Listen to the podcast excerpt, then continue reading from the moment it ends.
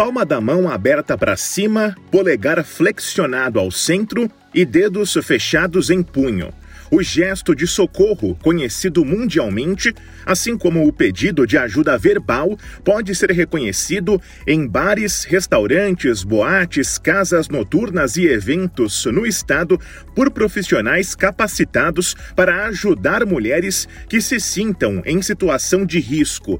Trata-se do protocolo Não Se Cale, lançado pelo governo de São Paulo neste ano e que já conta com a primeira turma formada com profissionais desses setores. É preciso lembrar que é muito além de um certificado, é o impacto que nós vamos gerar na vida das mulheres que frequentam esses ambientes e na vida das mulheres que trabalham.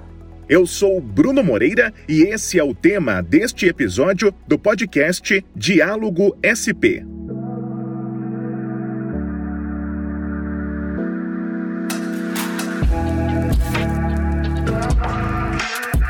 Ouvimos a secretária de Políticas para a Mulher do governo paulista, Sonaira Fernandes, na formatura da primeira turma do protocolo Não Se Cale, justamente numa época em que o setor de bares, restaurantes e demais estabelecimentos recebem um número ainda maior de frequentadores em razão das confraternizações de final de ano.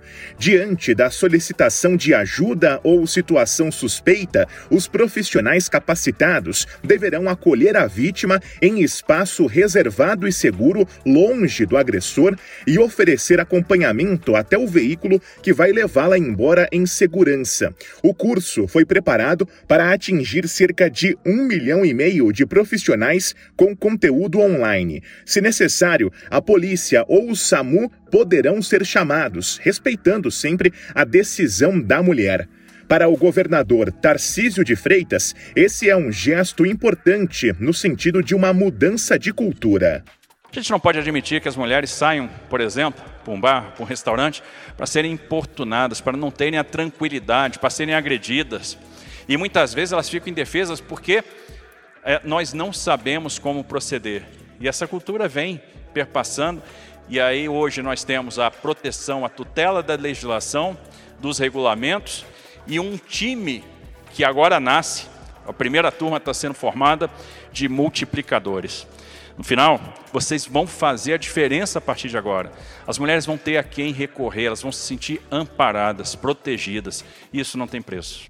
Dá até para fazer uma comparação com outras legislações que foram importantes para mudanças de comportamento na sociedade toda vez que uma mudança dessa é feita, há resistência, há aqueles que reagem, há aqueles que não gostam, há aqueles que não entendem, mas são mudanças que vêm para ficar e quando elas pegam, a gente vê que foi para melhor. Imagina quantas pessoas deixaram de morrer na direção por causa da, do controle que se faz hoje da alcoolemia, o medo de parar numa blitz, as punições severas, que para tudo tem que ter punição. E esse é um dos principais desafios que nós temos quando a gente fala em combate à violência, porque eu entendo que o combate à violência está diretamente relacionado ao aumento do custo do crime.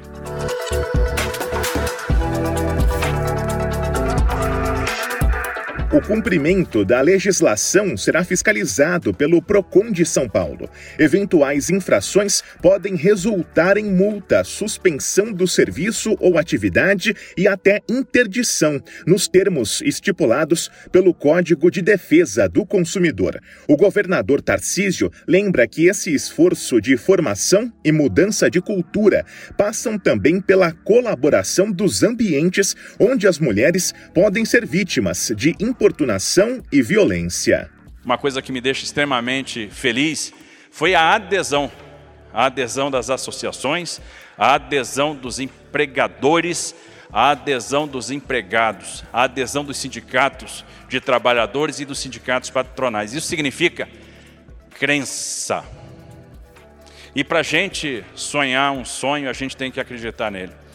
Né? E vocês demonstraram crença, vocês acreditaram no protocolo, vocês acreditaram no selo do estabelecimento amigo da mulher, vocês acreditaram no símbolo, vocês acreditaram que isso pode fazer a diferença. Porque nenhum esforço valeria a pena se a gente não tivesse agora uma turma de formandos.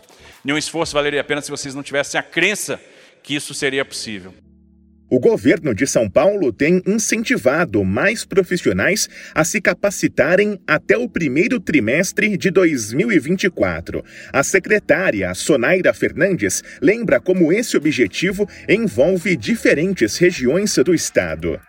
Os municípios que têm recebido a Secretaria da Mulher e têm unido forças no combate a todo tipo de violência contra as mulheres. Nós temos feito campanhas pelo interior do estado e nós temos mostrado a nossa força, governador, através do trabalho. O conteúdo foi preparado pelo governo do estado de São Paulo em parceria com a Univesp e a TV Cultura. Mais informações estão disponíveis no site mulher.sp.gov.br barra não se cale.